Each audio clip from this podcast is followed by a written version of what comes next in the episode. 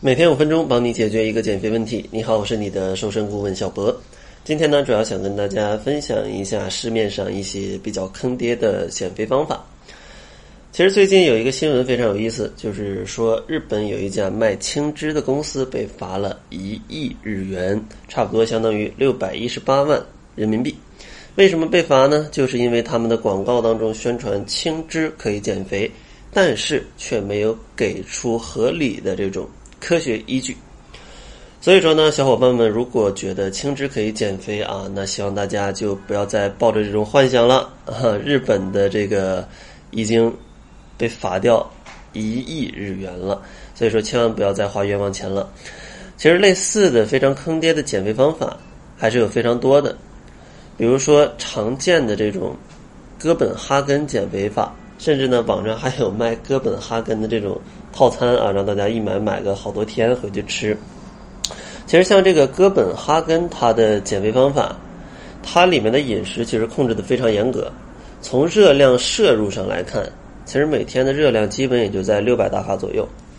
所以说，大家可以想象，你每天只吃六百大卡，不瘦啊，都非常的奇怪。但是呢，这种瘦带来的就是你恢复饮食之后会有一个疯狂的反弹，因为日常大家摄入的热量，女性可能是在一千六到一千八百大卡，男性呢可能在两千到两千二百大卡，所以说呢缺口是差的非常多的。所以说，如果吃哥本哈根非常久的话，非常啊容易引起反弹。然后另外一个比较坑人的减肥方法呢，就是叫做保鲜膜减肥法啊，保鲜膜减肥法。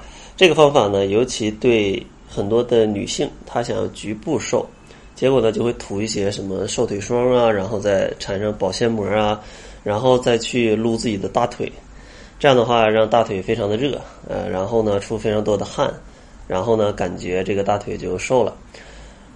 但是大家一定要明白啊，这种减肥方法就是通过局部加热，让这儿局部疯狂的出汗呃，其实有点汗蒸的意思啊。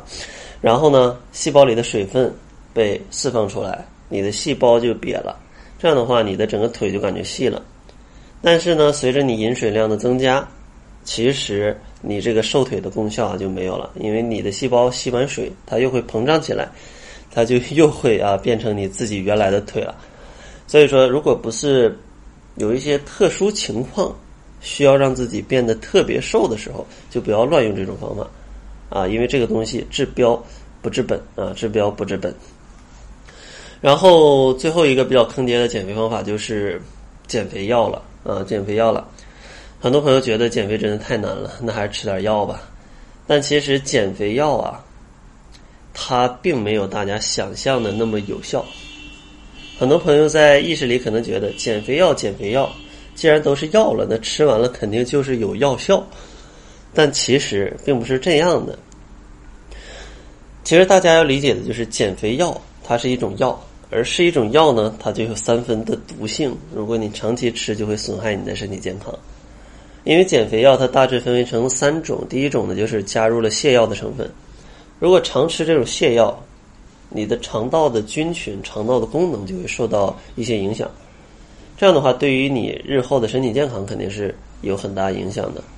而且你天天去腹泻，拉的肚子疼，这个想一想，就根本不是健康减肥嘛。